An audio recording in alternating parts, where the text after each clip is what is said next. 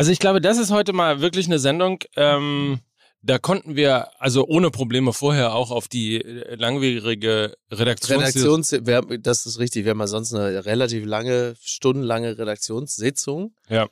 Ja. Die haben wir jetzt mal gelassen. Ja. Wir wollen auf jeden Fall über Vereine sp sprechen, die... Über äh, Vereine sprechen. Ja. Punkt. Genau.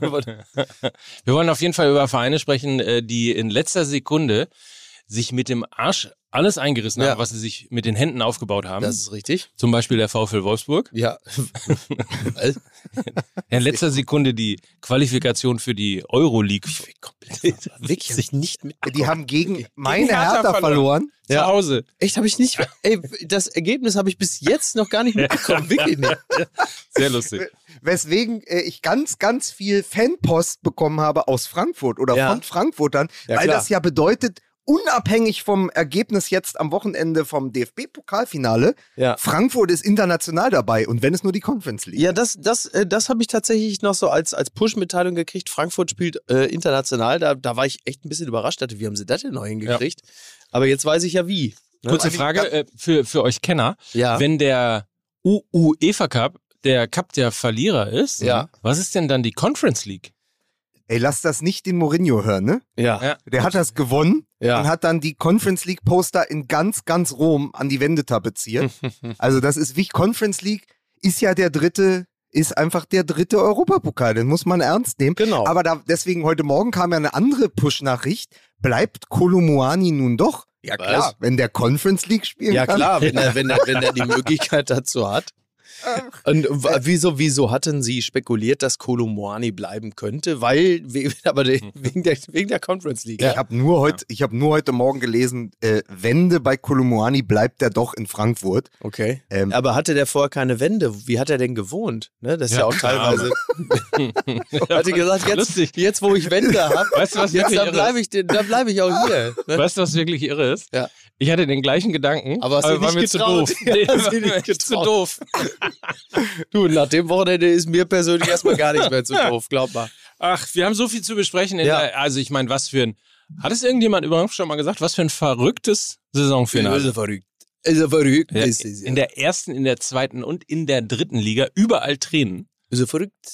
Ich bin heute Morgen wach geworden. Ich hatte einen Pferdekopf äh, in meinem Bett liegen. Liebe Grüße, dein Oliver. Du jetzt die Schnauze. ja. Okay. Spiegel Online hat es sogar in zwei Artikeln geschafft, unterzubringen, das große Sir Alex Ferguson Zitat. Ach so. Football bloody hell. Mhm. Einmal Marco Fuchs noch live aus Heidenheim. Ja. Oder beziehungsweise live aus Sandhausen. Obwohl, dieser, er kann diesen Artikel ja gar nicht in Sandhausen geschrieben haben, weil er hätte ihn ja niemals weggeschickt bekommen.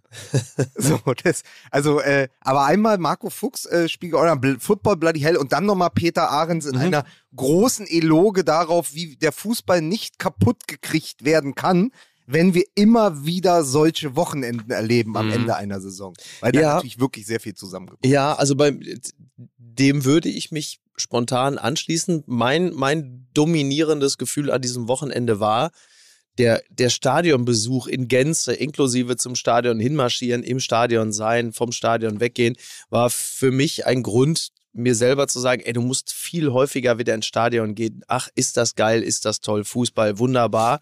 Dann gleichzeitig aber das Ergebnis, dass der FC Bayern zum elften Mal Meister Mhm. geworden ist, mit der Perspektive, dass sie es in Zukunft noch häufiger wieder sein werden, war für mich dann gleichzeitig auch anders zu sagen, ich glaube, ich gucke einfach gar keinen Fußball. Aber das ist doch eine sehr gute Idee für die DFL. Die äh, TV-Verträge werden einfach günstiger, aber die Stadiontickets teurer. ja, das ist eine super Idee. Oder? Ja, so muss man es machen. So wird das ausgeglichen ja, einfach. so, so muss man es machen. Stehplatz 50. So, Ich kann sag euch mal. eins sagen, Top. oder besonders dir, Micky, nach dieser Saison, aus Sicht eines Hertaners, du kannst auch 14 Mal im Stadion gewesen sein und keine Freude gehabt. Ja, das ist So, wir müssen jetzt hier ein bisschen Ordnung in den ganzen Bums reinbekommen. Deswegen ähm, fangen wir doch erstmal mit sehr empfehlenswerten Verbraucherinformationen an. Fußball MML. Werbung. Hä? Bitte? Mein MML. Da müssen auch Sie mal zufrieden sein. ja. Wir wissen ja äh, alle, dass Ja. nach so einem Schocker-Wochenende Ja. beispielsweise, da braucht man ja wirklich ein guten Ruhepuls, da braucht man einen gesunden Körper, Mhm. um das überhaupt überstehen zu können und nicht mit irgendwelchen Ja, Herzkaspern oder ähnlichem aus das, diesem. ist, das ist richtig. Also ich habe mir am Samstag nur wirklich, äh, ich habe dem Körper alles angetan, was ähm, ausgleichsbedürftig ist. Also ich habe äh, eine, also eine Stadion, eine klassische Stadionwurst gefressen, inklusive Brötchen. Ja, Leute, ihr wisst, was das bedeutet. Brötchen. Ihr wisst, was das bedeutet. Ne? Außerdem äh, habe ich mir 35 Bier reingeschraubt. Also ich habe wirklich alles dafür getan, um jetzt zu sagen, so, jetzt wird es aber langsam mal wieder Zeit, dem Körper etwas Gutes zu tun. Also führe ich mir einfach mal komplexe Kohlenhydrate zu, gesunde Fette, Ballaststoffe und natürlich wertvolle Proteine. Das ist völlig klar. Ne? Und äh, da ist es äh, mehr als richtig zu sagen, okay, wie sieht's denn eigentlich aus mit veganen Gerichten in Restaurantqualität? Und da kommen ja Freunde, unsere, unsere, da kommen ja unsere Freunde von Every ins Spiel. Unter every-foods.com gibt's nämlich schockgefrorene vegane Gerichte in Oh. Ich wollte grad- ich Restaurantqualität. wollte gerade sagen, was ist, äh, man sieht doch, wenn man Avery auf der einen Seite hat und auf der anderen Seite das Gesicht von Aki Watzke, dann weißt du, schockgefroren kann auch zwei Bedeutungen Ja, haben. absolut richtig. So, er kann gut sein und er kann sehr, sehr schlecht sein. In diesem Fall äh, ist es natürlich so, äh, dass dieses. Schockgefrieren wahnsinnig gut ist, um erstens ähm, die Qualität Ja, der Gemüsesorten beispielsweise Ja. zu erhalten, aber auch eben die wertvollen ja. Proteine, du hast sie gerade vorgelesen, Proteine. Vitamine, all das, dass das Richtig. eben erhalten bleibt. Wie, wie, ähm, wie, wie machen die das eigentlich mit dem Schock, äh, Schockgefroren? Haben sie denen nochmal das 0 zu 2 aus Dortmunder Sicht einfach gezeigt, dem Food? Und Ja. hat das Food gesagt, ich bin Ja. schockgefroren. Das ist die neue dann, Art. Ich stelle mir gerade vor, wie Aki Watzke bei Avery ein, anruft und sagt, pass mal auf, könnt ihr mich nicht auch einfrieren und erst wieder auftauen, wenn Uli Hoeneß tot ist? Einfache Zubereitung in zehn Minuten. Das ähm, Ja, ist bei Borussia Dortmund schwieriger gewesen. Da waren es 90 Minuten und hat auch nicht geklappt. ja. Aber immerhin waren alle schockgefroren. Aber am nach Ende. 10 Minuten waren sie fertig. Also das passt dann irgendwie Ja, auch schon wieder. stimmt auch wieder. Also, ausgewählte Zutaten schonend verarbeitet und lecker zusammengestellt. Das ist every-foods.com. Langweilige Mahlzeiten AD für Energie für den ganzen Tag durch ausgewählte pflanzliche Zutaten. All das, was du gerade eben schon Every, das hat Hand und Foods. Das gefällt mir sehr gut. Es gibt mit dem Gutscheincode MML Top. 10% auf das ganze Sortiment und zwar dauerhaft. 10% auf das gesamte Sortiment. every-foods.com. Fußball MML. Werbung. Hä? Bitte, Mein MML. da müssen auch Sie mal zufrieden sein. Ich finde, wir sollten keine Zeit verlieren. Ja. Ja? Wir sollten einfach reinsteigen in, in ja den Wahnsinn. Hilft ja auch nichts. In den? Wahnsinn. Ja. Ins Entmüdungsbecken. Ins Entmüdungsbecken. So ist es. Musik bitte.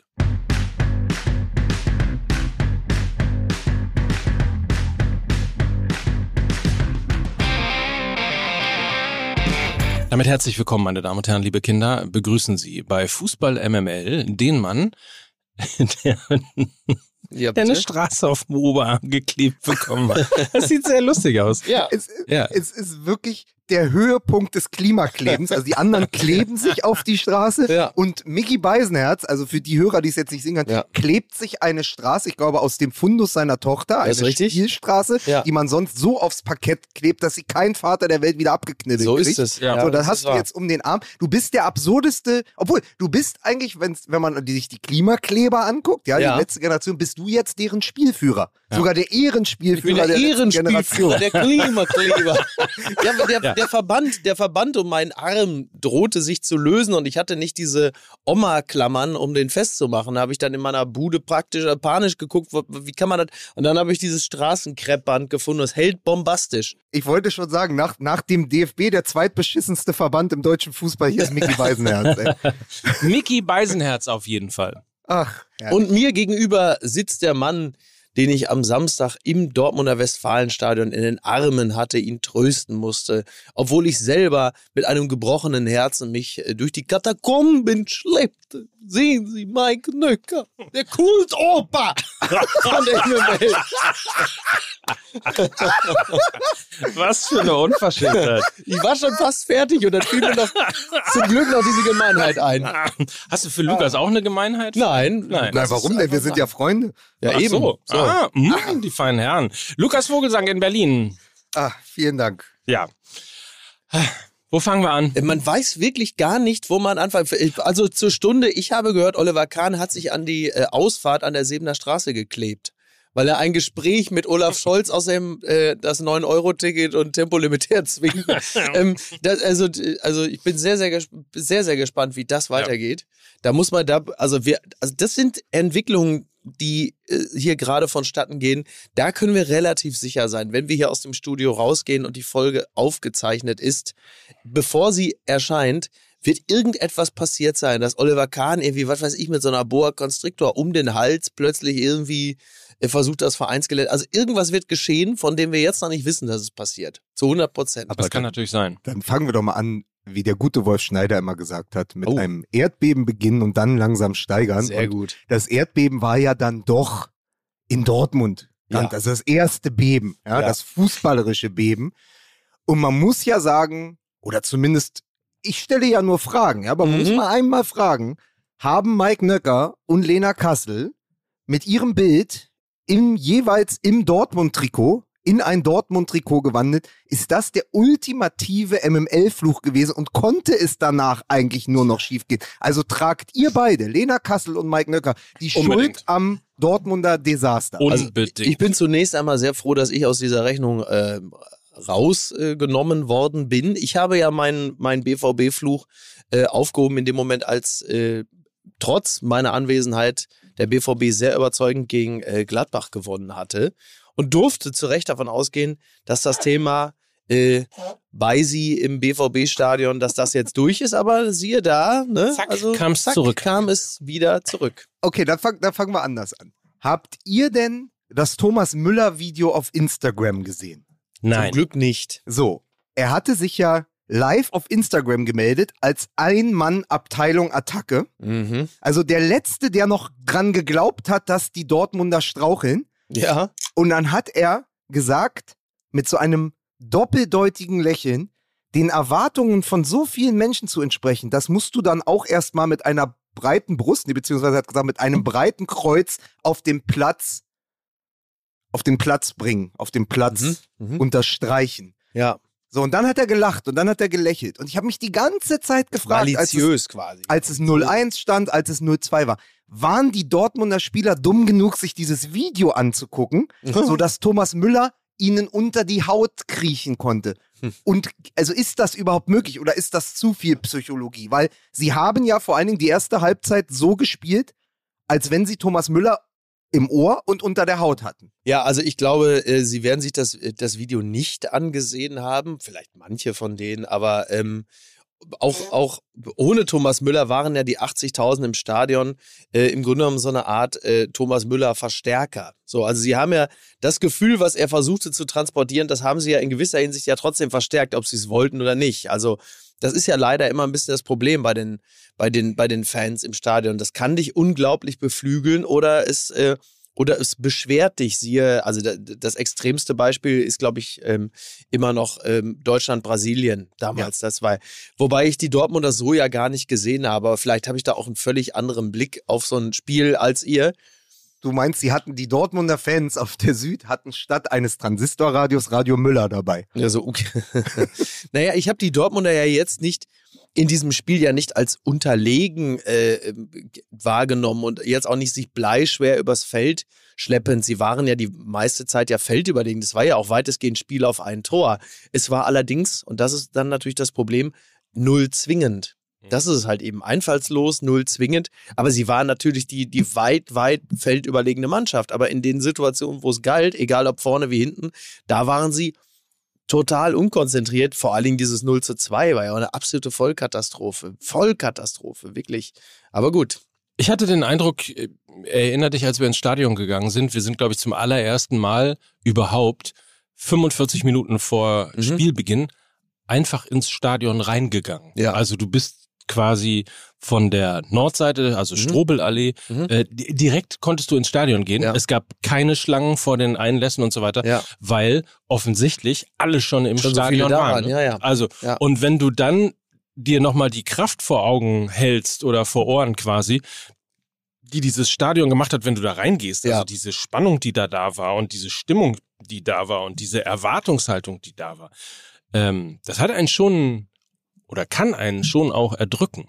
Das, ja, genau. Also es ist für, für den Fan, wenn du da reinkommst, natürlich erstmal nur fantastisch. Du kommst da rein, du gehst die Treppen hoch, irgendwann ähm, er, erfassen die Augen plötzlich das Spielfeld und die Ränge und du denkst, das ist einfach der absolute Wahnsinn hier zu sein. Was ist das für ein geiles Stadion? Was ist das für eine Stimmung? Es ist ja auch so unglaublich laut. Also in den Momenten, wo ich mal ein Netz hatte, habe ich ja versucht, nebenbei noch so die ARD-Bundesliga-Konferenz zu hören. Die empfing ich dann auch. Aber es war so laut, dass du selbst, wenn du das iPhone komplett aufgedreht mhm. hast mit Kopfhörer, du hast nichts gehört. Nichts gehört, weil es so laut ist.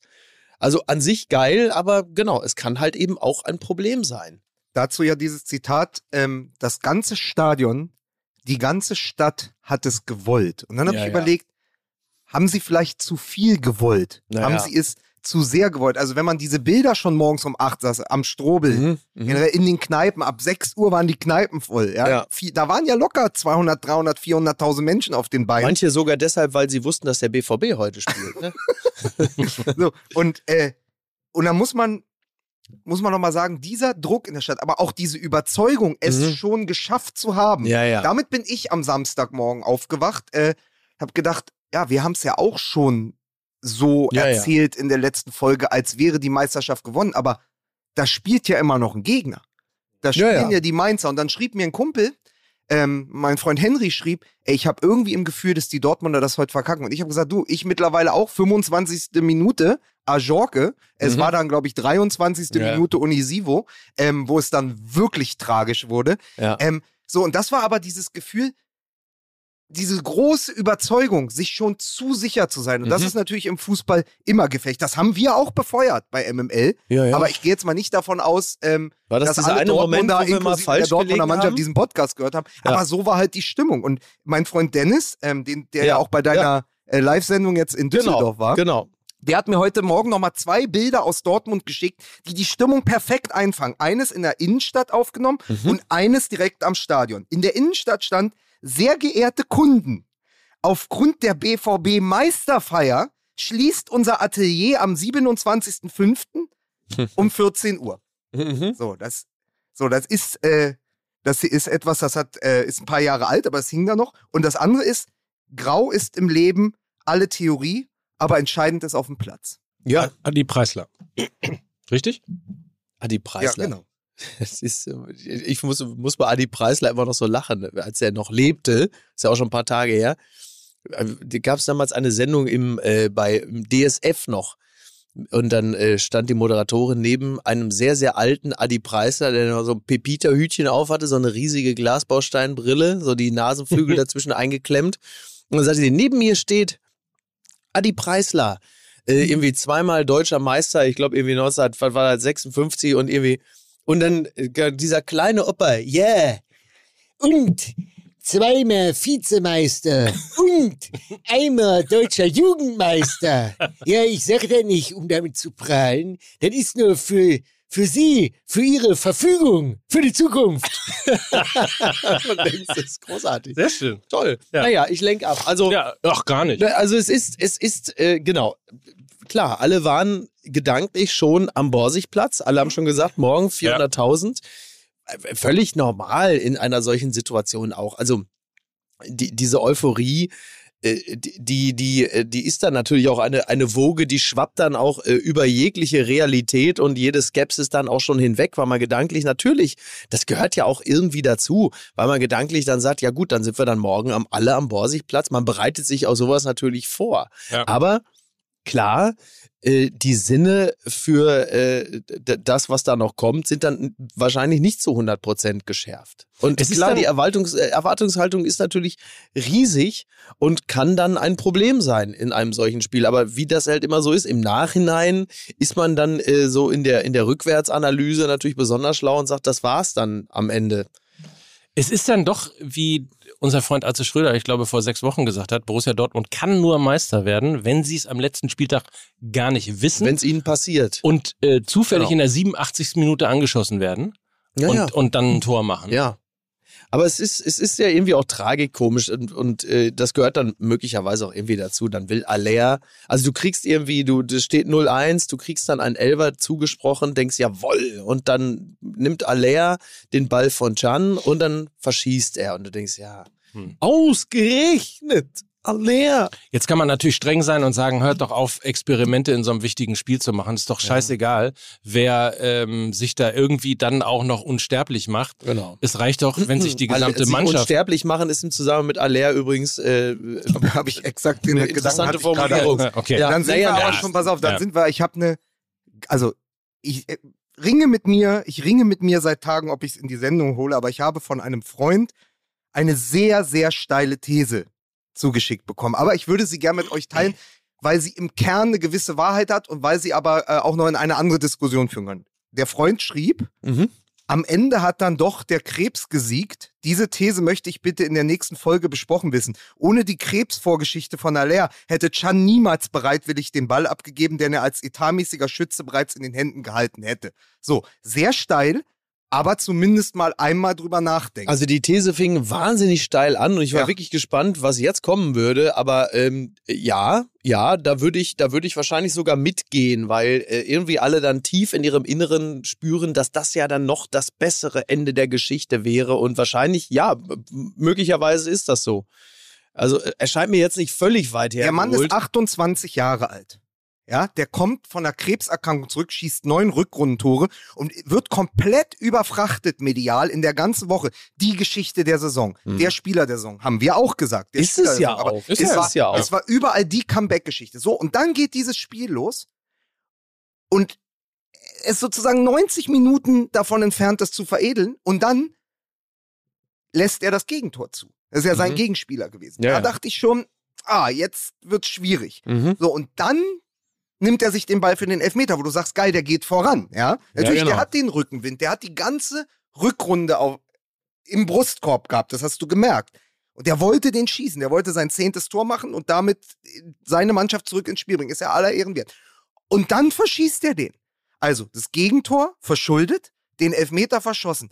Und ab da musstest du ja eigentlich wissen, dass dieses Spiel, dass dieser Tag sich nicht mehr zum Guten wenden kann, Mhm. weil natürlich in dem Moment auch die Heldengeschichte aufs Tragischste zerbröselt ist. Naja. Also wir sind ja von vielen ähm, im Stadion darum gebeten worden, heute äh, nicht ganz so hart mit dem BVB umzugehen. Und, äh, ja.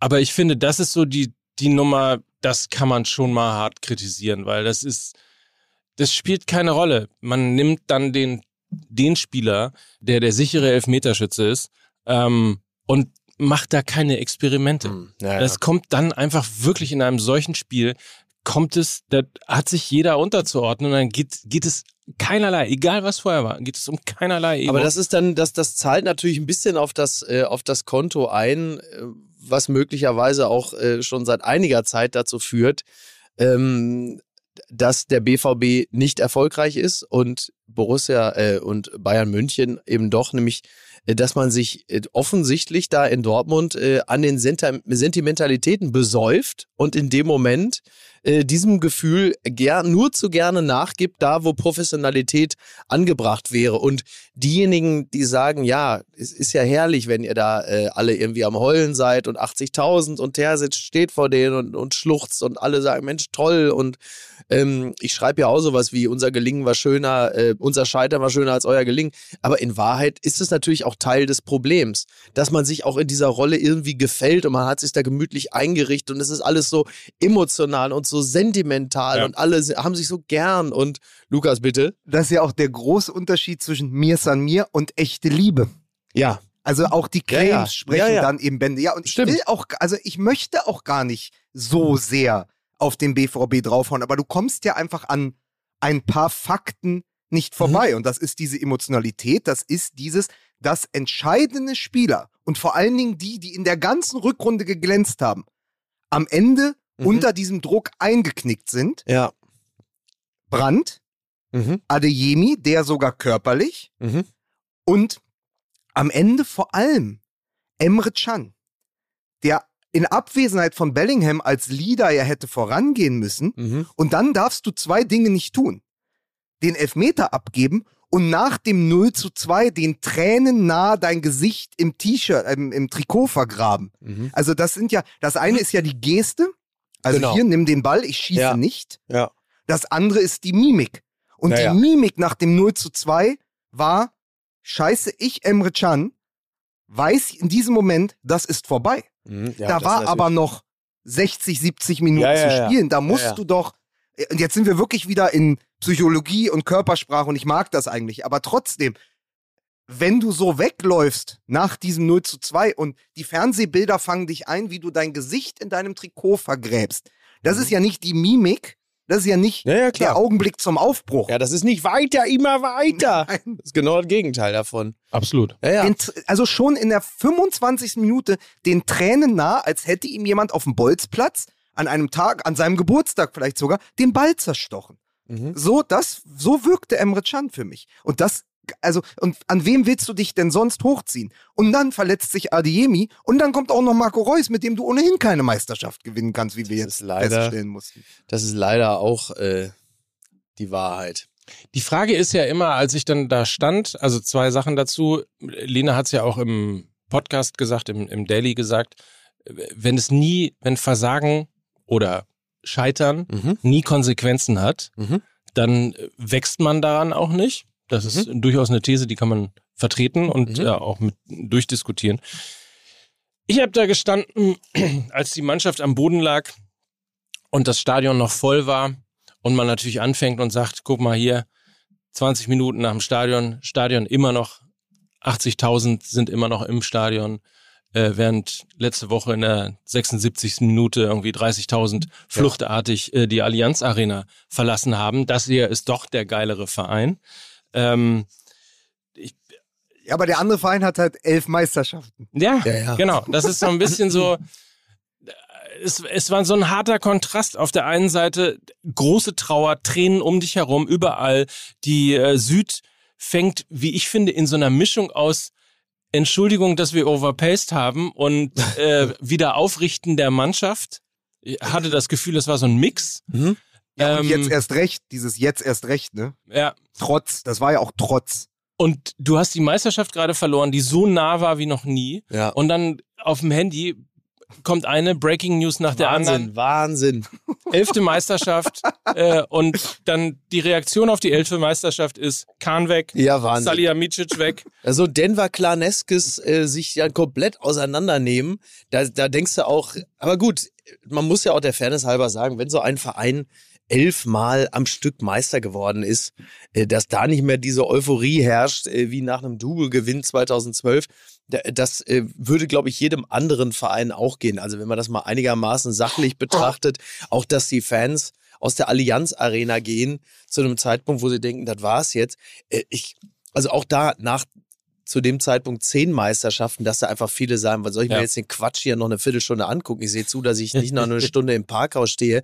Das finde ich ähm, abseits aller äh, naturgemäßer Blödheit, die in der Fußballbetrachtung vorliegt, äh, durchaus nachvollziehbar. So. Aber ich, Ja, ich, ja. ich weiß nicht, wie ihr das gesehen habt. Natürlich hat man gedacht, in der Sekunde, als die Push-Nachrichten kamen, als die Eilmeldung kam, jetzt Kahn und Salihamidzic weg, was ja nicht überraschend war. Man hätte nur gedacht, sie warten Für Kahn vielleicht schon. noch. Ja, sie warten, sie warten vielleicht noch bis Dienstag. So hat es die Ja. Süddeutsche auch am Freitag schon geschrieben, dass Genau. wahrscheinlich in dieser Versammlung ähm, sie dann verabschiedet werden oder ihnen gesagt wird, Mhm. dass sie gehen müssen. Jetzt ging es ja Schlag auf Schlag. Also es war ja quasi in den, in den Konfettinebel Ja, in, in, ins Konfetti rein, ins We Are the Champions. So. ja, Übrigens, die Jungs sind seit gestern entlassen. Dankeschön, auf Wiedersehen.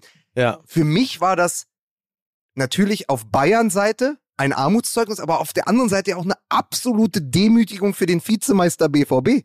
Das ist Guckt richtig. mal, ihr Arschgeigen. Wir Ja. sind wieder Meister geworden. Ja. Aber Gott, sind wir sauer. Was war das für eine enttäuschende Saison? Ja, ja. Ja, jetzt sind wir nur Meister geworden, jetzt machen wir Tabula Rasa, Ja, jetzt aber- ändern wir alles. genau. Also es war ja auch, also das in die Meisterfeier und Ja, in Wahnsinn. die Trauer in Dortmund hinein explodieren zu lassen, Genau. ist ja auch ein riesen Das Fingerzeig an. Borussia Die Dortmund. ultimative, genau, die, der ultimative Beleg der Siegermentalität, dass man sagt, wir haben den ersten Platz, was eine Scheiße. Echt, findet Jetzt, ihr? muss, jetzt müssen Köpfe rollen. Ja, Findet ihr wahr. ernsthaft?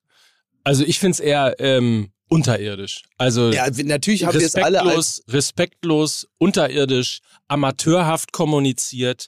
Ich war ehrlicherweise eher entsetzt ähm, darüber, wie der große FC Bayern ehrlicherweise von, und wenn wir eben über Egos gesprochen haben und all die Dinge, ja, ähm, von zerberstendem Egos sozusagen, ähm, außer in der eigenen Blase, kaputt und unsympathischer gemacht wird, als es überhaupt geht. Na, es ist schon, äh, das ist es natürlich alles trotzdem, aber diese, diese tief, diese tief verankerte, verwurzelte Siegermentalität offenbart sich natürlich auch auf die Art. Ist hässlich, ist unschön, auch unprofessionell kommuniziert, stimme ich komplett zu, aber die Botschaft bleibt natürlich trotzdem, wir sind hier mit so etwas nicht Das zufrieden. stimmt, das so, stimmt. ihr, ihr bejubelt euren zweiten Platz und, und liegt euch weinend in den Arm, weil ihr euch alle so gern habt und ihr so ein toll emotionaler Verein sind und wir sind gerade Meister geworden und jetzt wird hier aber erstmal richtig rasiert. Es So. gibt kaum einen Verein in Deutschland oder sogar in Europa, der so ein ausgeprägtes Sendungsbewusstsein hat wie der FC Bayern. Und vor allen Dingen der Höhnes und Rummenige FC Bayern. Und nach allem, was man jetzt gelesen hat, ist das ja jetzt auch wieder Mhm. der Höhnes und Rummenige FC Bayern. Ja. Zumindest interimsmäßig und Mhm. über den Sommer und vielleicht bis in den Herbst und vielleicht kommt Reschke, aber sie sind im Aufsichtsrat und sie haben jetzt wieder sehr viel zu sagen. Das war die erste Nachricht vom Tegernsee. Ja. Das war gesteuert. Das war gewollt. Das ist Uli Hoeneß Abteilung Attacke. Ja. Das macht er halt nicht über Instagram.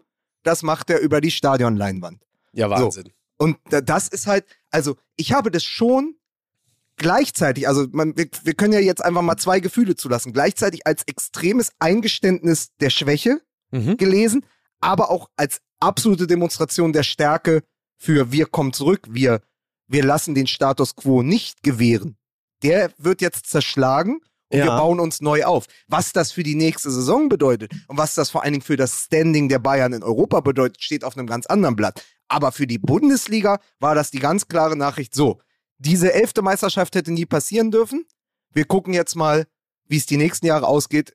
Spoiler, wahrscheinlich nicht gut für die Konkurrenz. Tja. Was es aber bedeutet, wenn du jetzt zum Beispiel hörst, habe ich heute Morgen noch gelesen, ich weiß nicht, ob ihr es auch mitbekommen habt, dass der Berater von Alfonso Davis sagt, es ist uns im Moment im Verein zu chaotisch. Wir würden Mhm. gerne mit der Vertragsverlängerung warten bis 2024, um zu schauen, wie es weitergeht. Ja. Dann Pavard, siehst du Pavard ja- hat mitteilen lassen, dass er den Verein verlassen will. Genau. So. Es Was? kann sein, es kann sein, dass ihn diese, diese gewollte Machtdemonstration ganz, ganz furchtbar auf die Füße fällt. Das ist die andere Seite der Geschichte. Genau, das ist ja, also ja, Machtdemonstration, Papa Hoeneß, also das hat ja wirklich was von Succession, das stimmt ja schon. Mhm. Ähm, dass du halt den alten Patriarchen hast, der einfach partout nicht äh, von der Macht lassen kann, weil seine ganzen Nachfolger einfach wirklich Idioten sind. Aber ist so, witzig, so witzig, dass du es jetzt, also weil jetzt läuft ja die jetzt am Wochenende, Ja, glaube ja. ich, oder jetzt diese Ja. Woche läuft ja die letzte Folge von Succession. Ja, Und ja. alle sind ja schon wieder so am auf Cold Turkey. Was machen wir danach? Ja, guck doch einfach Säbener Straße. Genau, guck doch FC Bayern TV irgendwo da im, was weiß ich, im Schlecker in Fröttmanning oder was weiß ich.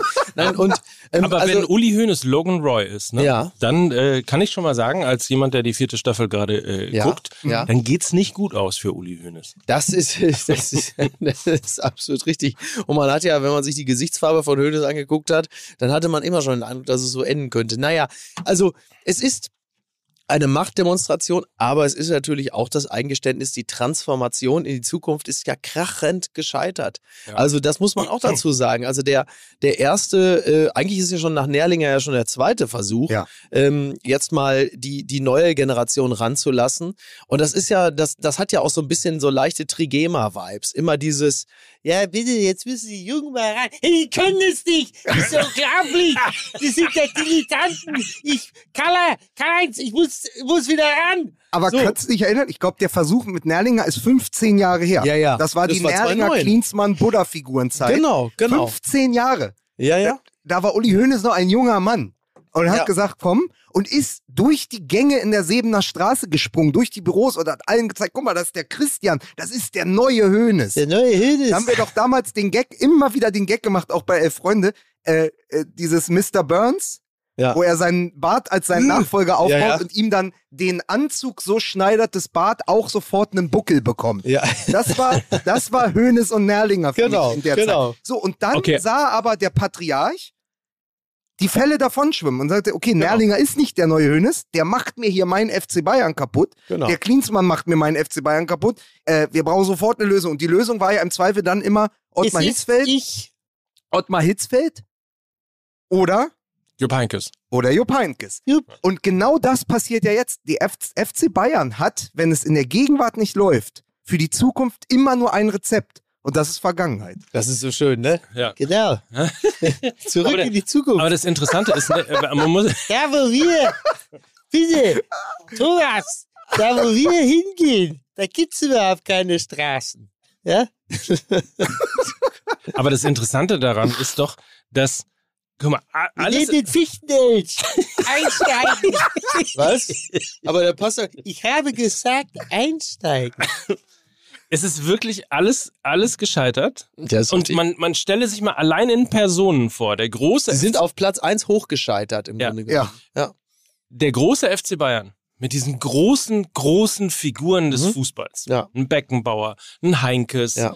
ähm, Oliver Kahn ja ohne Frage auch, Karl-Heinz Rummenigge, Ja. was, also riesige Figuren. So, jetzt hat er Nährlinge, haben wir gerade drüber gesprochen, Salihamidzic hat er selber installiert, Mhm. Kahn hat er selber installiert, Kovac hat er forciert. Kovac hat er forciert, genau, äh, und wahrscheinlich noch ein paar andere Personalien, äh, die ich jetzt schon wieder vergessen habe. Und jetzt haben wir ein, ein Dreigestirn ja. von Menschen, die keine Sau kennt. Dagegen ist ja selbst Oliver Minzlaff jetzt wirklich plötzlich da schon äh, so, so, ein, so, ein, so ein Straßenurgestein, möchte man fast sagen. Ne? Drei gesichtslose Menschen leiten jetzt den FC Bayern. Ja, ja. Und Ja, das, das, könnte jetzt auch die Linde Group sein oder irgendwie, äh, Ja, ja. was weiß ich, keine Ahnung, so die. Könnte jetzt auch die Allianz sein, könnte jetzt die Allianz selbst sein, die jetzt dann so da sitzt, der Vorstand, und man sagt, toll. die Frage, die ich, die ich mich jetzt stelle, die ich mir jetzt stelle, ist: Kann es sein, dass Uli Hoeneß einfach mit sozusagen mit mit mit Charakteren neben sich, mit starken Charakteren neben sich nicht umgehen kann? Weil also jetzt bei aller Häme, Ja, die macht auch mir mein Verein kaputt. Die Stimmung ist katastrophal. Total am Boden. bei aller Häme muss man ja auch mal sagen, es ist ein Sportdirektor entlassen worden, der sechsmal deutscher Meister, zweimal DFB-Pokalsieger und einmal Champions League-Sieger geworden ist. Gut, sicher. Ne? Also sportlich. Äh, Ja, aber diese Weste. So. Ach so, ja, ja, klar. Aber Ach ist so. das noch der FC Bayern oder ist das schön Dynamo Zum Dresden? Glück haben sie wenigstens diesen charismatischen Präsidenten, sonst wäre da ja niemand, wo man sagen, Herbert Heiner, toll. Toll. Ja, es ist so, aber es haben ja wirklich auch Hardcore-Bayern-Fans auf Twitter ihr Herz auf den Gehweg geschüttet und haben gesagt, jetzt ist es. Also mit diesem Bild, Mike, Ja. du, äh, du hobst ja an auf dieses Bild von der Pressekonferenz, wo Ja. dann Dresen sitzt, Heiner und den dritten habe ich natürlich Ja. sofort wieder vergessen. Da sah so ein bisschen aus äh, wie die Hertha-Pressekonferenz, wo ich auch bis auf Bernstein keinen kannte und dachte, ach so, das ist jetzt der Berliner Weg, herzlichen Glückwunsch. Äh, es ist ein plötzlich beliebiger Verein. Und ich glaube, das ist auch die große Angst von Uli Hoeneß, Genau. dass er irgendwann, wenn er nicht mehr kann, am Tegernsee sitzt und auf sein, auf sein Lebenswerk zurückblickt und da sind halt nur Technokraten. Nur jeder Versuch ist sozusagen mit dem Stallgeruch oder in den Stallgeruch und in diese Mir-San-Mir-Familie einzubetten, ist ja gescheitert. Ja. Also, was ja Mike sagt, du hast Kovac, da wurde gesagt, ja, aber der hat doch das Bayern-Gehen. Na, der ist doch, der hat doch beim FC Bayern gespielt. Salihamidzic hat das Bayern-Gehen. Bei Oliver Kahn hat äh, Hoeneß ja jetzt sogar zugegeben, ich dachte, dass er diese Position qua seiner Aura ausfüllen kann. Mhm. Ja. So, das ist also, das ist sozusagen der CV gewesen. Titan, weiter, immer weiter. Eier, wir brauchen Eier.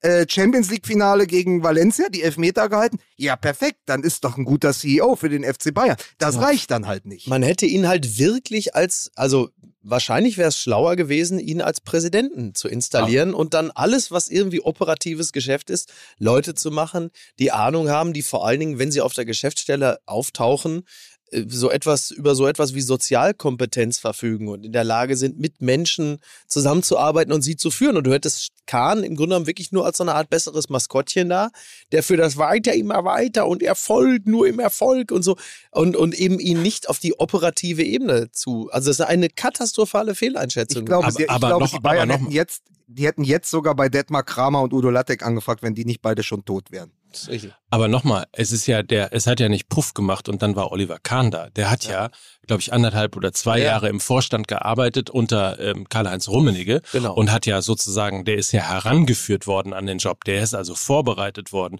Der hat vorher studiert, der hat äh, Managementseminare genommen und so weiter und so fort. Du beobachtest Ja, aber den solange dann ja wie du, auch aber so, zwei ja, Jahre. aber solange wie du dann neben Leuten wie äh, Rummenigge herläufst, übernehmen Rummenigge und Co. wahrscheinlich so, also nicht und Co., sondern Rummenigge selbst wahrscheinlich so viel, dass er gar nicht in der Lage ist, wirklich zu beurteilen, was macht der Typ neben mir. Wahrscheinlich ist es einfach, du, du kannst es dann, Aber dass der, dass der autistische Züge hat und nicht kommunizieren kann, das äh, Hätte man spätestens nach der Tipico-Wette, se- nach der Tipico-Werbung gesehen müssen. Das, richtig. stimmt. Ja.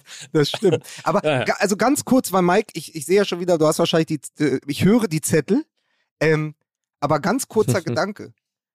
Ich, ich bleibe dabei, ich glaube, es ist trotzdem für die Konkurrenz in der Bundesliga eine Machtdemonstration, aber für Europa und vor allen Dingen für den jetzt kommenden Transfersommer unter Ja. Tuchel und vielleicht auch unter Kaderplaner Reschke, der ja so ein bisschen, der soll ja so ein bisschen den Schmatke machen, wenn er kommen Ja. sollte. Also sozusagen Ja. das, was Schmatke jetzt für äh, Klopp ist, äh, soll dann Reschke für Tuchel sein. Also geht Tuchel dann bald, ja? Wenn er den, ist das, wenn er ja, aber es ist natürlich vollkommen ungut, wenn du auch siehst, also sagen wir mal, du sagst, wir greifen wieder an. Wir haben jetzt seit, die haben ja seitdem sie die Champions League in der Blase von Lissabon gewonnen haben, ja. Ein Pokal, der vielleicht gar nicht so viel wert ist, wie man dachte, weil er unter besonderen Vorzeichen zustande gekommen ist, haben sich ja dreimal nur das Viertelfinale erreicht und sind dann ausgeschieden. Unter anderem gegen Villarreal Ja. im Vorjahr und mit Nagelsmann noch so. Das heißt, du musst dich ja eigentlich im obersten Regal bedienen, um zu sagen, wir stellen diesen Kader neu auf. Dann geistern äh, Namen wie Declan Rice oder jetzt Kolomyani äh, durch die Sebener Straße und durch den Blätterwald da in München. Aber die Frage ist, möchte ein Declan Rice, der eventuell auch zu Manchester United, Manchester City oder Liverpool, ich sag jetzt, ich werfe jetzt einfach mal die großen Ja. Namen der Premier League in den Ring, der auch dorthin wechseln könnte, weil er eins der größten Talente im Mittelfeld in der Premier League ist, kommt der zum Chaos FC Bayern? Kommen Topstars zum FC Bayern, wenn sie sehen, wie Sadio Mané die Saison dort herschenken Tja. konnte, musste, durfte? Äh, Ja. Also international als europäisches Powerhouse ist doch auf jeden Fall der FC Bayern im Moment beschädigt. Das kann man, glaube ich, so sagen, Ja. ja. klar. Weil du willst natürlich irgendwo hingehen, wo stabile Verhältnisse herrschen und nicht alles irgendwie im, im dauerhaften Umbruch ist. Das ist ja klar. So. Hätte sich der FC Bayern mal So. besser versichert. Ah. Was haben Sie denn da unten in Ihrem äh, Stutzen drin? Werbung. Bitte? Die Werbung. Jetzt erstmal eine durchziehen? Nachher.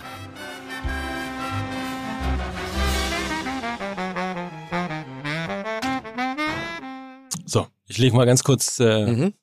mein Saxophon beiseite. Ja, ist richtig, Ja. sehr gut. Um auf äh, den Hook Autoservice äh, beziehungsweise Hook hinzuweisen. Mhm. hook-autoservice.de, das ist die Website und ich sag's schon mal, Ja. MML ist der Gutscheincode. Aber vorher wollen wir natürlich ein bisschen noch über den Hook Autoservice nämlich Ja, das ist sprechen. ja Werkstattservice in zuverlässiger Hook-Qualität. Ja. Danke, Mike, dass du es angesprochen hast. Ja, sehr Da bin ich gerne. schon seit einiger Zeit begeistert von. Ne? Man findet da eine Werkstatt, dann hat man ein maßgeschneidertes Angebot, das man anfordern kann, dann vereinbart man einen Termin und zahlt direkt. Ne? Aber du erreichst sie natürlich auch telefonisch, das ist ja klar. Ich werde den Hook Autoservice schon äh, Ende dieses Monats nutzen, Ja, weil es ist ja so, Flüge sind teuer geworden. ja. Und ganz ehrlich, ich bin gerade von, ich bin dieses Jahr schon von Stuttgart, Dortmund und Berlin geflogen. Möchte man nicht. Man möchte nicht mehr fliegen müssen. So, Das deshalb werde ich mit dem Auto in den Süden fahren, so wie man das früher gemacht hat. Zack, Ja. über einen Brenner. genau. Aber ihr kennt ja mein Auto. Das ist ein alter Saab von 1998. Ja, der hat auch hier und da mal eine kleine Macke. Ja. Und man will ja wissen, ob man dann auch unten, sagen wir mal, in Bari oder so ankommt, sicher. ja, das stimmt. Dann kann man beim Autoservice einfach einen Termin buchen und dann machen die einen Frühjahrscheck-up, einen Diagnosecheck. Ja. Und das ist natürlich perfekt. Dann machst Was du mit dem Auto? Online. Machen die, das, machen die das auch? Oder? Also du meinst, sie checken mich durch, ob ich in Urlaub Sicher. fahren darf. Ja. Ja, Ja. Also äh, haben sie ihre Luftmatratze dabei? Ja, check. nee, www.hook-autoservice.de, da könnt ihr auch diesen Diagnosecheck, diesen Frühjahrscheck-up, diesen Reisecheck-up für den Urlaub buchen und dann äh, heben die mal eben das Auto hoch, gucken drunter, klopfen drauf und äh, schauen, ob das alles gut funktioniert. Und dann Top. kann man guten Gewissen mit äh, dem Hook-Autoservice im Rücken in den Urlaub fahren. Genau, und ähm, ihr merkt nämlich schon, das ist ein professioneller Service für dein Auto rundum, unter anderem 450 Werkstätten, die äh, mit Sicherheit sich auch, zumindest eine davon, in deiner Nähe befinden. Also geht auf hook-autoservice.de und mit dem Gutscheincode MML bekommt ihr 10% auf jeden online gebuchten Service. Das Ganze gilt bis Ende August. Und dann kommen wir zum letzten Hemd. Zum besten Hemd. wir kommen natürlich nicht zu, Helm Das letzte Hemd hat keine Taschen. leider keine Taschen. Wir kommen natürlich nicht zum letzten Hemd, sondern zum besten Hemd. Wir kommen zu Olymp mit Y. Ey, wir machen das seit fucking Wochen und Monaten. Ja, Olymp mit Y ist Jared Butlers Choice, ja? Ja. Ja. Olymp ist casual, Olymp ist geil. Wir haben mittlerweile die ganze Kollektion zu Hause uns schön nach Hause kommen lassen. Ich Genau. habe äh, ich hab zum Sport dauernd äh, das wirk den wirklich guten Hoodie dabei. Äh, die T-Shirts sind passgenau. Was ich mag, ist so ein bisschen weiter am Oberkörper, aber enger an den Armen. Man, äh, also es ist einfach ist einfach ein großer Tragekomfort. Man merkt auch, dass es aus guten Stoffen ist, ja. Und vor allen Dingen, man muss kein schlechtes Gewissen haben, wenn man es nach Hause bestellt. Also wenn man auf olymp.com geht und es sich nach Hause kommen lässt, weil seit Herbst deutlich umweltfreundlicher und komplett recycelt die Verpackung. Da siehst du also, bitteschön, da hat man doch schon ein gutes Gefühl. Absolut. Nicht Ja. umsonst Profisegler und Klimaschützer Boris Herrmann, der gerade erfolgreich am Ocean Race teilnimmt, äh, zeigt Olymp beim Thema Nachhaltigkeit gemeinsam. Also die beiden gemeinsam. Olymp und Boris Herrmann zeigen Flagge beim Thema Nachhaltigkeit. Genau, und wenn dir dann mal der Kragen platzt, so wie dem Oliver Kahn, dann doch bitte in einem Hemd von Olymp. Ja. Also das muss Das man sieht doch auch sagen. viel besser aus. Ja. Es ist nämlich My Style, My Statement. Olymp unter olymp.com. Übrigens, wenn ihr euch für den Newsletter anmeldet, gibt es einen 10 Euro Gutschein. Was haben Sie denn da unten in Ihrem äh, Stutzen drin? Werbung. Bitte? Genau, Werbung. Jetzt erstmal eine durchziehen? Nachher.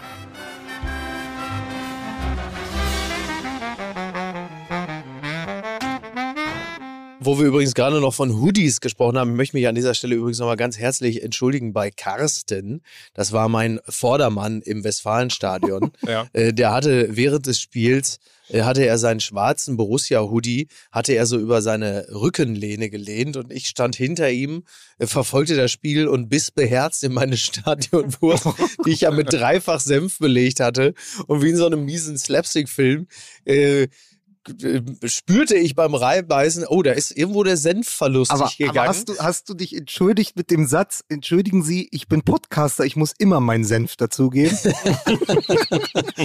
Also er hatte auf seine Art und Weise eine zweite schwarz-gelbe Enttäuschung Ah. erlebt. Und ich habe noch notdürftig versucht, da diese, diese drei Liter Senf bei ihm vom Hoodie wegzureiben. Also es gelang mir nur so spärlich, Ja. Muss man sagen. Naja. Wissen Sie Naja. denn gar nicht, wer ich bin? Ich bin Mickey Beisenherz, das können Sie morgen bei Ebay versteigern. Senf So. von Mickey Beisenherz. Ja, So. Ja, Ja, Sag mal, so. ganz, ganz Außerdem sieht das nicht aus wie Jesus, dieser Fleck. Findest du nicht auch? Aber ich habe noch eine Frage aus, diesem, aus dieser Mhm. Bayern-Ecke. Habt ihr nicht auch das Gefühl gehabt, also nachdem die ganze Süd geweint hat, nachdem Ja. Edin Terzic geweint hat und dann die Bayern sofort ihre Push-Mitteilung rausgegeben und gesagt haben, ihre Ad-Hoc-Meldung, zack, Ja. alle bei uns sind entlassen. Es gab eigentlich überhaupt keinen Gewinner an diesem Samstag, außer Jamal Musiala. Ähm, Im Zusammenhang mit, naja, und Thomas Müller wahrscheinlich auch, weil der sich ernsthaft äh, und aufrichtig freut über die elfte Meisterschaft und er ja auch so ein bisschen so, er ist ja mittlerweile der, der, also der ist ja eigentlich mittlerweile der FC Bayern, Mhm. Thomas Müller. Also man kann den jetzt äh, super nervig finden wegen Radio Müller und so, aber er verkörpert natürlich etwas, was dem Verein auch zunehmend verlustig geht. Also auch, ähm, es gibt ja nicht mehr so wahnsinnig viele Spieler, wenn du bedenkst, wie das vor Jahren noch ausgesehen hat mit einem Präsidium, irgendwo Rummenigge, Höhnes, Beckenbauer, das war der FC Bayern auf dem Feld, Schweinsteiger, Lahm, wie sie alle hießen. Das wird natürlich, wird natürlich immer weniger. Es wird ein, ein immer normalerer Fußballverein, wenn sie sich nicht gerade verhalten wie äh, irgendwie äh, gute Zeiten, schlechte Zeiten. Und klar, Musiala hat natürlich dafür, also durch, das ist aber auch der Unterschied der individuellen Klasse. Also beim FC Bayern kommt Musiala und macht dann halt Musiala-Kram und bei Borussia Dortmund kommt halt Marco Reus. Und So, macht das halt Marco Reus. Macht macht halt Marco Marco Reus, Reus Sachen so, ne? Und ähm, ja, übrigens, äh, ich will nur noch mal drauf zurück. Wie läuft das denn? Also Oliver Kahn möchte ja gerne noch mal so ein klärendes Gespräch. Ist immer so ein bisschen wie so nach dem Schluss machen, ne? Wo dann irgendwann dann sagt, äh, lass uns doch noch mal treffen, alles noch mal besprechen. Ich würde mich, ja- jetzt kommt am Ende noch so eine Uli Hoeneß hat ja auch nicht locker gehabt, um ihn nochmal öffentlich dreifach zu de Also wir hätten ihn auch entlassen, wenn sie es Triple geholt hätten. Also einfach auch nochmal nachtreten und nochmal geben. Also es läuft wahrscheinlich am Ende sogar auf eine Haarprobe hinaus irgendwie. Also, ah, ich tue das, weil ich ein absolut reines Gewissen habe. wie dieses Gespräch wohl verlaufen ist. Ja, also ich, Oliver, komm doch mal rein. Ich habe hier einen Schreibtisch und in der Schublade liegt ein Trommelrevolver. Will ich ja gleich wieder reinkommen. dann ist die Kammer leer. Also Du? Herbert Heiner hat ja gesagt, Äh, der ist total ausgeflippt. Und dann haben sie gesagt, dann wollen wir dich auch nicht. Ja, vor allen Dingen haben sie doch erstmal gesagt, wir haben erst das Gespräch mit, äh, mit Brazzo, haben wir das Gespräch geführt und dann haben wir mit Oliver Kahn, das ist leider nicht so gut gelaufen. Vor, allen- vor allen Dingen in der direkten Toll. Gegenüberstellung. Äh, Brazzo, der vielleicht nie mehr Hassan Salihamidzic, nie mehr Staatsmann war, als Ja. in seiner Replik, ich möchte ein Freund des FC Bayern bleiben. das war doch gut. Also sich mit Größe verabschiedet das sage ich Ja, jetzt auch ohne absolut. Häme. Nein, wirklich so, das gut. ist ja einfach, der ist ja souverän gegangen. Mhm. Und gleichzeitig stellst du dir halt vor, wie Oliver Kahn da steht, zwei so Gorillas, die ihn festhalten, der brüllt die ganze Zeit, halt mich zurück. Halt mich zurück, halt mich zurück. Ich mach den kalt. Ja, aber wirklich, ja, also äh, wahnsinnig. Ich versuche das gerade mit, mit irgendwas zu vergleichen. So wie, also, also dieses, er hat es nicht so gut aufgenommen. ne? wie das dann wohl aussieht, einfach. Ähm, Ach, ja. es gibt Aber so wahnsinnig viel. Was? Sag, es gibt aber so Filmszenen, wo jemand so einen Anruf bekommt. Ja, ich ja. weiß nicht, aus welchem Film es ist, aber. Und dann so, ja? Ja? Ja, Moment. Legt den Hörer so hin, geht aus seiner Wohnung, genau. geht aufs Dach und, und schreit erstmal so zehn Minuten. Ja, ja. Steigt in sein Auto, fährt Ja. in den Hafen, holt eine Waffe raus, schie schießt erstmal auf Möwen. Also es gibt ja so absurde, wo du so denkst, okay, und es steigert sich dann immer. Ich glaube, Kahn, hat es, Olli Kahn hat es aufgenommen äh, wie Michael Douglas in Falling Down um äh, zwei Minuten nach elf. Ähm, ja. also äh, das ist wirklich toll. äh, wie, es gibt ja kein ich ja- Frühstück mehr. Was ich, ja, was ich ja schön finde, ist, dass Heiner gesagt hat, er ist total ausgeflippt. Mhm. Also es ist jetzt sinngemäß übersetzt. Ja. Und Olli Kahn gesagt hat, dass er total sachlich das Gespräch geführt hat. Also es geht wirklich relativ weit auseinander. Ja, die, die, auch. äh, Also vor, vor allen Dingen, äh, also es kommen diese Nachrichten und wir denken alle schon, boah, das ist aber jetzt, das ist hart vom FC Bayern. Dann Mhm. ist es so fünf Minuten ruhig und dann kommt ja dieser Instagram-Post von Kahn, ja, ja. der sagt, Ja. es ist für mich der schlimmste Tag meines Lebens. Ja. und nochmal, das ist der Mann, der 99 in Barcelona gegen Manchester United in letzten Oh Gott, ja. zwei Minuten des Spiels die Champions League verloren Ja, ja. hat und der 2002 am Pfosten lehnte, nachdem er den Ball nach vorne hat abklatschen lassen gegen Brasilien ja. da, da sieht man ja, also wenn, wenn das ernst gemeint ist, also wenn das wirklich echte Emotion ist und nicht nur, Ja. na, nicht nur, sagen wir mal so, ganz gut von ihm platziert, ja, dann ist da ja viel in ihm los. Und dann aber halt diesen Paria, Post so ne? schnell abzusetzen, Ja, um einfach, ja.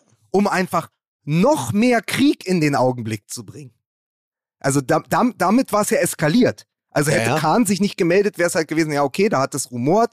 Die haben sich, äh, äh, die wollten sich Dienstag zusammensetzen, haben sich dann schon Freitag zusammengesetzt, haben gesagt, pass auf, ihr müsst beide gehen, aber wir halten das nochmal unter Verschluss, damit die Mannschaft im Meisterschaftsfinale bei ihrer minimalen Chance nicht abgelenkt wird. Alles okay bis dahin. Aber Ja. der Post von Oliver Kahn, der erste, ist ja die Eskalation. Und Ja. dann zündet er ja mit dem danach noch eine Stufe. Ja, ja. Also diese beiden Posts haben ja erst Aber dafür wie gesagt, gesorgt, dass Olli, Olli Kahn hat natürlich richtig erfasst äh, in dieser Situation, er ist jetzt ein Paria, er ist nicht mehr Teil der FC Bayern-Familie und das ist natürlich ein gewaltiger Absturz, weil Kahn bis dato ja wirklich eine, einer, wirklich, er war ja da im, im Pantheon der Bayern-Helden, das muss man ja, es war ja wirklich ein, ein bayerischer Gott und er stand ja wie kein zweiter für diese Mentalität der späten 90er, frühen 2000er weiter, immer weiter. Das war Oliver Kahn. Und jetzt sieht er natürlich seine Chance äh, dahin, vielleicht irgendwann nochmal in einem Champions League Finale nochmal Dortmund, äh, Bayern, dass er zusammen mit Marco Reus in Ritterrüstung, dass sie zusammen auf den, also das ist schon, das ist individuell natürlich auch wirklich, wirklich hart. Das muss man, muss man schon so sehen. Also bitte. Schade, dass es nur ein Telefonat gewesen ist. Ich hätte Ja. mir sehr lustig vorgestellt, wenn äh, Olli Ich habe ein, ah nee, das ist der andere. Nein, ich habe ein paar spezielle Fähigkeiten. Ich werde dich finden. Cool, wenn Olli, dich- wenn Olli Kahn wie damals gegen Chapuisat einfach so auf Heiner Ja. losgegangen So wäre, wäre hätte es- sehr lustig. Naja, geworden. also wenn man sagt, wir haben ihr gesagt, der kommt jetzt, kann nicht mehr mitkommen, weil wir haben Angst vor Handgreiflichkeiten, so wie Pete Gottschalk es im Doppelpass dann äh, ja nicht nur insinuierte, das ist schon, also, das, wenn dann einfach ein Sicherheitsrisiko ist, schon auch irgendwo sehr, sehr witzig. Wirklich. herrlich. Ja. Dieser FC Bayern. Oliver, toll, Kahn, ne? Oliver Kahn, der Tollwutbürger. Ja, Das Schlimme, das, das, Schön. das, das Schlimme an diesem, Ich glaube, da haben wir schon einen Folgentitel. das Schlimme an diesem Tollwut. Ah, jetzt habe ich ihn auch gehört. Das Schlimme an diesem Podcast ist, dass Ja. wir so wahnsinnig viele Themen noch hätten, über die wir reden könnten. Zum Beispiel über Union Berlin, die sich für die Ja, Champions League qualifiziert haben. Herzlich, herzlichen Glückwunsch. Viele Grüße auch aus Ich, dem ich, würde nur, ich würde nur eine Sache ganz kurz gerne noch sagen in diesem Themenkomplex, weil Borussia Dortmund jetzt natürlich dann auch äh, Transfers tätigen wird, um äh, dem Missstand des ewigen Vizeseins, also äh, Bayern 09 Dortmund, dem ein bisschen entgegenzuwirken.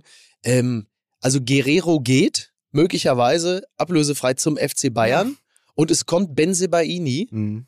äh, der nun wirklich, also gerade in den letzten Wochen, nochmal besonders durch eine beschissene Mentalität aufgefallen ist, durch ein katastrophales Abwehrverhalten.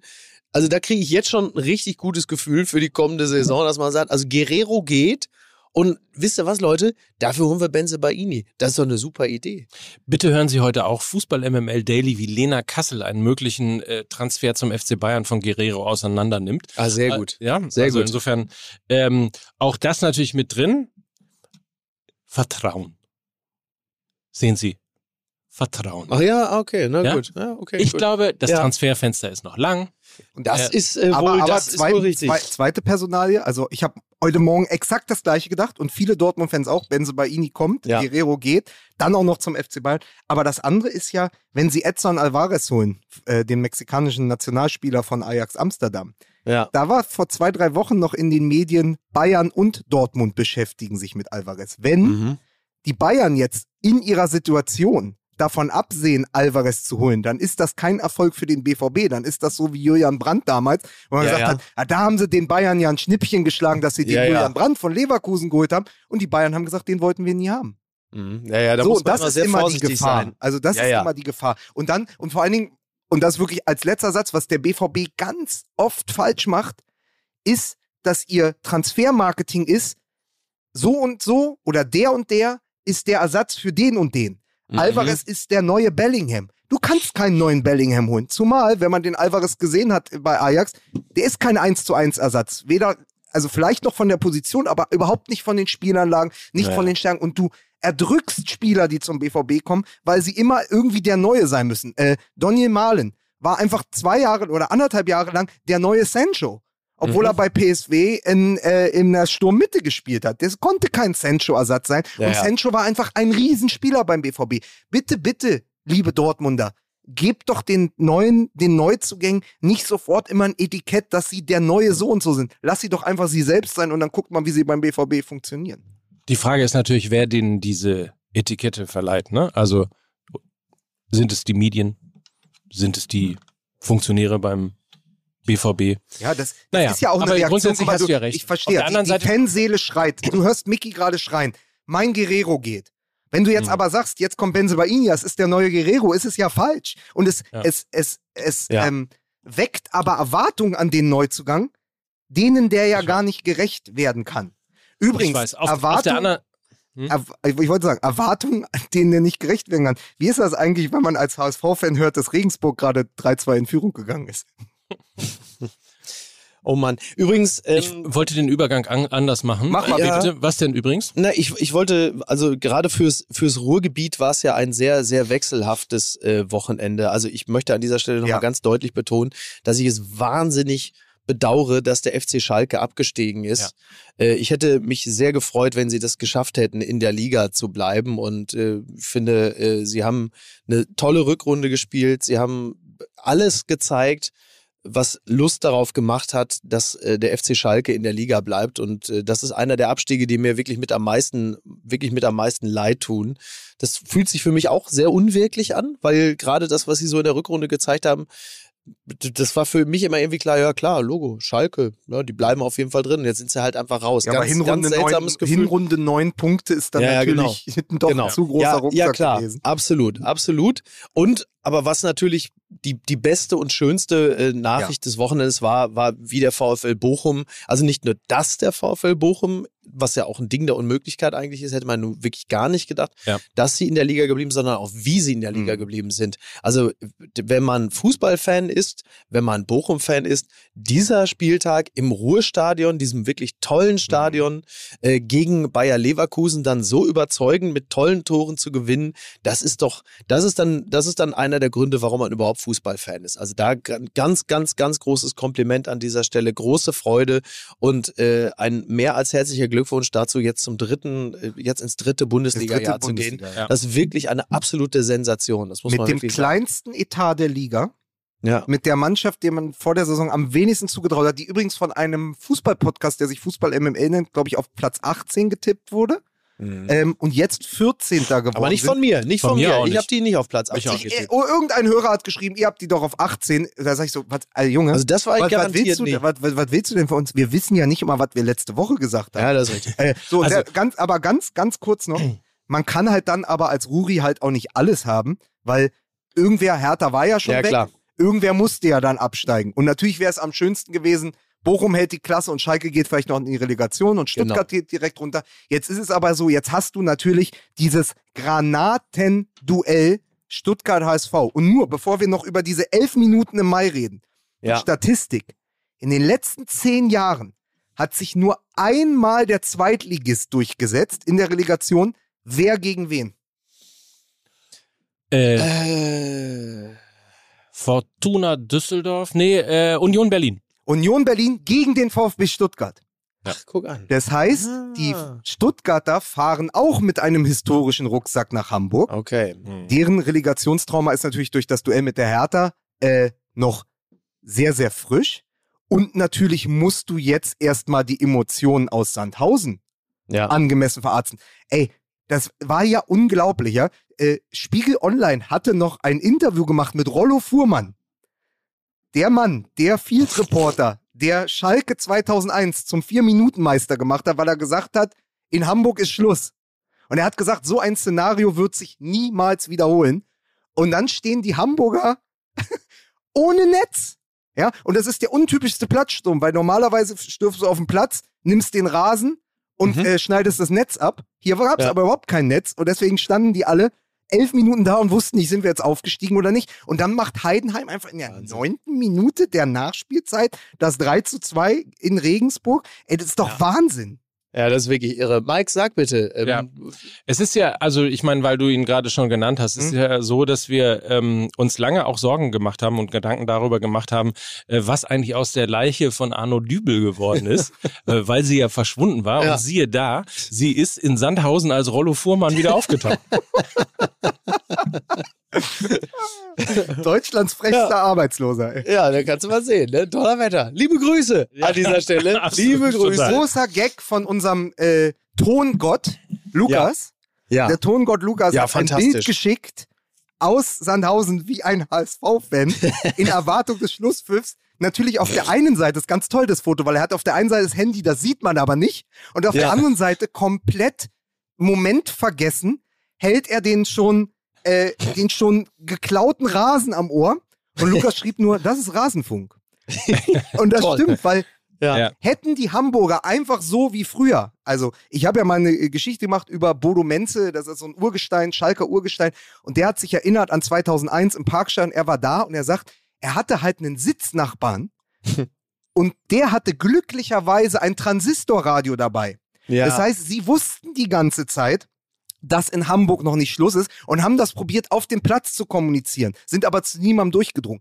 Ein Transistorradio, anders als ein iPhone oder ein Mhm. Samsung oder was auch immer, was sie da dabei hatten, wo du auf Internet angewiesen warst oder auf irgendeine Telekommunikation, die nicht funktioniert im Digital der Ahnungslosen in Sandhausen. Ein Transistorradio hätte die HSV-Fans ja vor dieser letztgültigen na, was ist das Gegenteil von Ekstase? Vor dieser letztgültigen Tragödie einfach bewahrt, ne? Vor dieser Ja, großen ja. Trauer, weil sie ja dachten, in fucking Regensburg ist Sch Schluss. Sie sind direkt aufgestiegen. Man muss dazu sagen, dass äh, aus aufgrund eines, es ist ja ähnlich wie Rollo Fuhrmann, ne? Aufgrund eines Ja, ja. Übermittlungsfehlers ja, und Stadionsprecher hat der gratuliert. Stadionsprecher genau äh, gratuliert zum Ja. Aufstieg. Also das ist Vielleicht ist das, aber auch einfach ein sadistisches Schwein gewesen. der Stadion. Genau.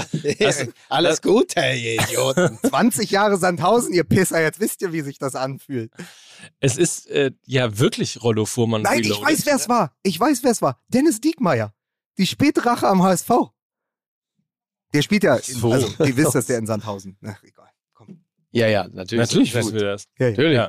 Wir haben ja die ganze Zeit, ehrlicherweise die ganze Zeit darauf gewartet, dass er in der 94 Minute das 1-1 köpft. Das wäre, aber jetzt, jetzt mal ernster, also erstmal äh, das ist eine Geschichte, also da kann man natürlich herzhaft drüber lachen und Mhm. auch das Ganze irgendwie ausbreiten, äh, rauf und runter. Aber ich möchte in diesen elf Minuten nicht HSV-Fan gewesen sein. Nee. Also es, äh, es tat einem teilweise wirklich auch in der ja, Seele weh, natürlich. was man da an Bildern gesehen hat. Also Ja. insofern, ähm, klar, Heme auf der einen Seite gehört zum Fußball mit dazu. Aber jetzt mal ganz ernsthaft. Wer, wer schreibt denn eigentlich dieses Drehbuch Mhm. Für dieses Wochenende? Ja. Also, da, das geht ja los damit, dass in Wiesbaden gefeiert wird. Zwei, Aber in- drei Minuten lang. Aber in Villa Bajo Aber in geschrubbt. Villa Bajo noch gespielt wird. Villa Bajo diesmal der VfL Osnabrück, Ja. Ja. der in der 94. Minute äh, noch dafür sorgt, dass nicht Wiesbaden direkt aufsteigt, sondern Osnabrück. Ja. Herzlichen Glückwunsch. Ja. Äh, und Wiesbaden in die Relegation Ja. muss. Da denkt man schon, oh, das ist ja gemein. So. Mhm. Dann kommt Dortmund. Ja. Bayern wird in der 89. Minute durch Musiala deutscher Meister. Ja. Und als sei das nicht alles noch genug, heißt es dann bei Abpfiff Sandhausen gegen Hamburger Sportverein. Elf Minuten Nachspielzeit Wahnsinn. in Regensburg. Ja. Zu diesem Zeitpunkt steht es 2 zu 1 für Regensburg. Ich weiß, ich habe die NDR-Bundesliga-Show, die ARD-Konferenz gehört und es war natürlich, Ich war im Stadion beim FC St. Pauli der Einzige, der ähm, einen Apple TV an meinem Monitor hatte. natürlich hat Deswegen war- natürlich Luxus Mike, ne? Ja, Luxus. Mike, natürlich. Deswegen äh, war die Bude komplett voll. Es standen, glaube ich, mittlerweile 50 Leute ähm, bei mir und guckten dieses äh, Spiel. Ähm, und du stehst da wirklich, also kommt natürlich logischerweise, FC St. Pauli kommt natürlich in der Tat dann Häme dazu und so Mhm. weiter. Aber du stehst ja fassungslos Ja, ja, davor. absolut. Ja. Ne? Dass das äh, Kleindienst, ausgerechnet Klein, Ausgerechnet klein. so am Ende da wirklich Ja, ja. Ja. Also, wie gesagt, für, bei, bei mir schlugen da so zwei Herzen in der Brust, weil einerseits durch das Stadionerlebnis, auch schon zwei Wochen vorher gegen Gladbach, da bin ich ganz schön angezündet und dachte, ach Mann, ey, du musst wirklich häufiger ins Stadion gehen. Jetzt muss man dazu sagen, gerade diese Tage im Mai sind einfach eh die schönsten des Jahres, Ja. immer traditionell. Für Fußballfans sowieso. Wetter perfekt, Stadt toll, also Mit diese Learjet eine London. so, diese eine, Ah. Äh, genau, diese eine Stunde äh, vom Hauptbahnhof durchs Kreuzviertel ins Stadion spazieren, das ist einfach geil, das macht Spaß, das ist einfach ein tolles Gefühl, die Leute im Stadion, alles wunderbar. Das war so der Grund, wo ich dachte, oh, du musst wirklich häufiger ins Stadion gehen. Fußball ist das geil. Dass der FC Bayern zum elften Mal Meister geworden ist und du das Gefühl hast, durch diese Investition und alles, was jetzt passieren wird, wird es einfach jetzt nur der Auftakt der nächsten neun Meisterschaften sein.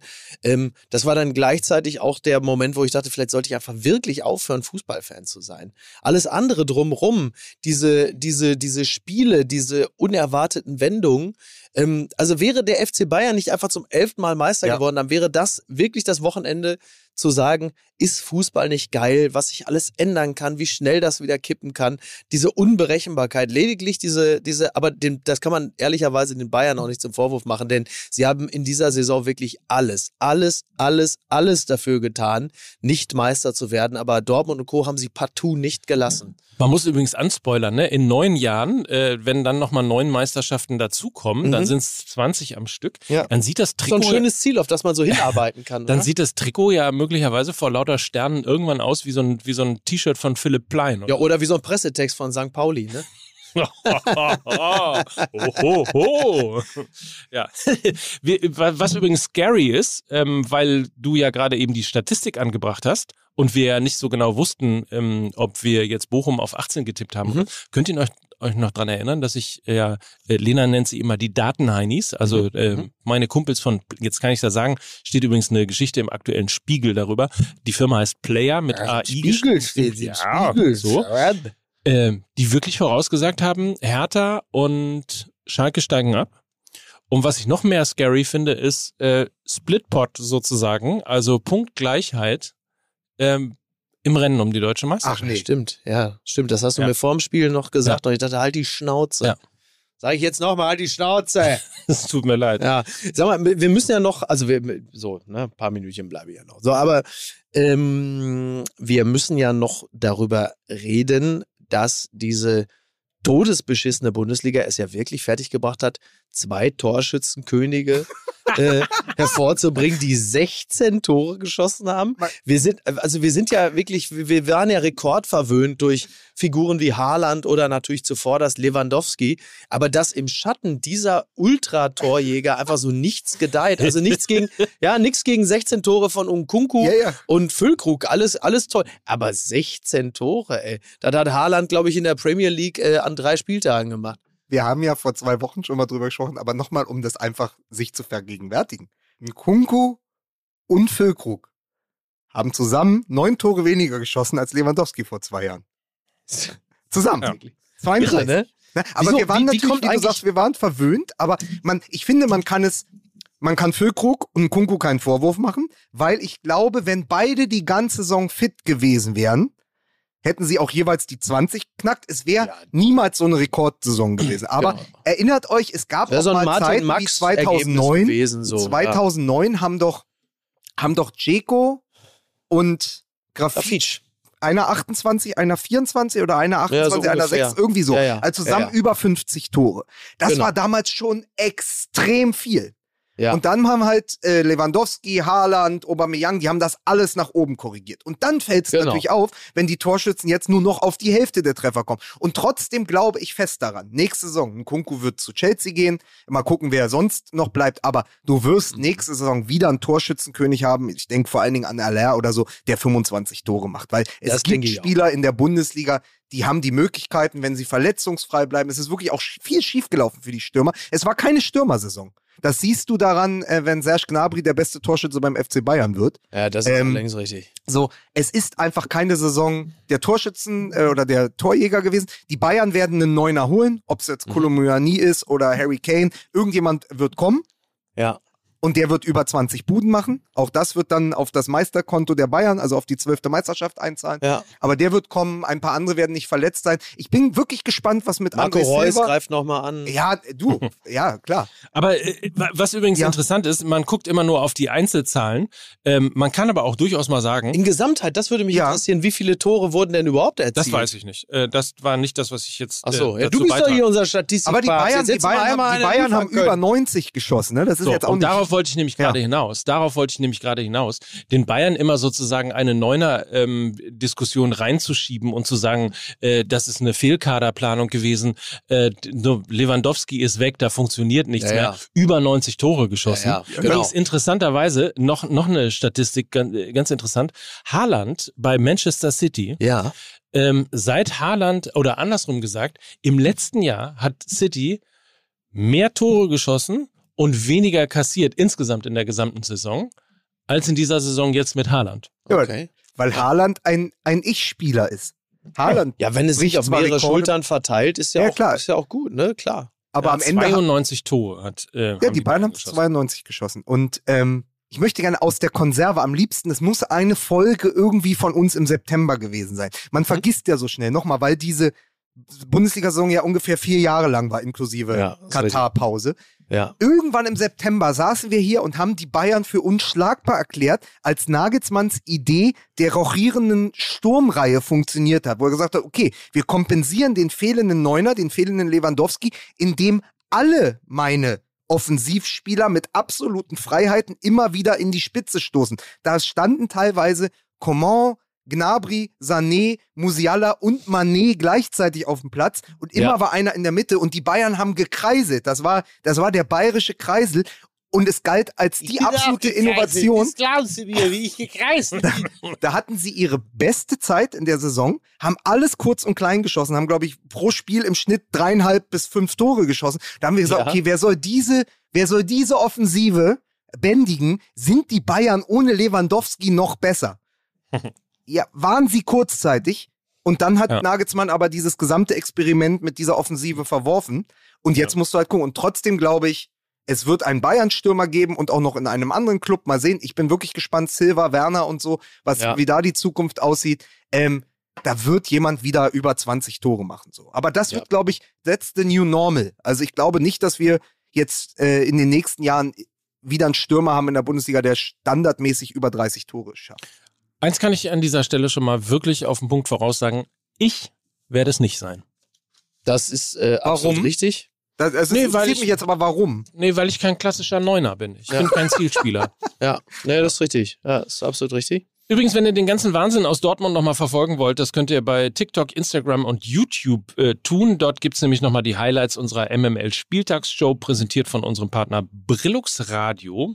Also komplette Emotionen, alles das auf den ganzen Kanälen, die wir drüber hinaus noch haben. Ja. Deswegen liked uns, folgt uns, gibt uns ein Herzchen, ein Kreuzchen, ein Sternchen, Ja. ein- keine Ahnung, was man so alles macht. Ja. Empfiehlt uns weiter. Und ich lade euch für die neue Saison, weil, Mick, weil Mickey ja jetzt so Blut geleckt hat, was auch Stadionbesuche äh, Ja. angeht. So, ich lade euch beide ein. Nächstes Jahr schön Olympiastadion, Flutlicht, Union in der Champions League.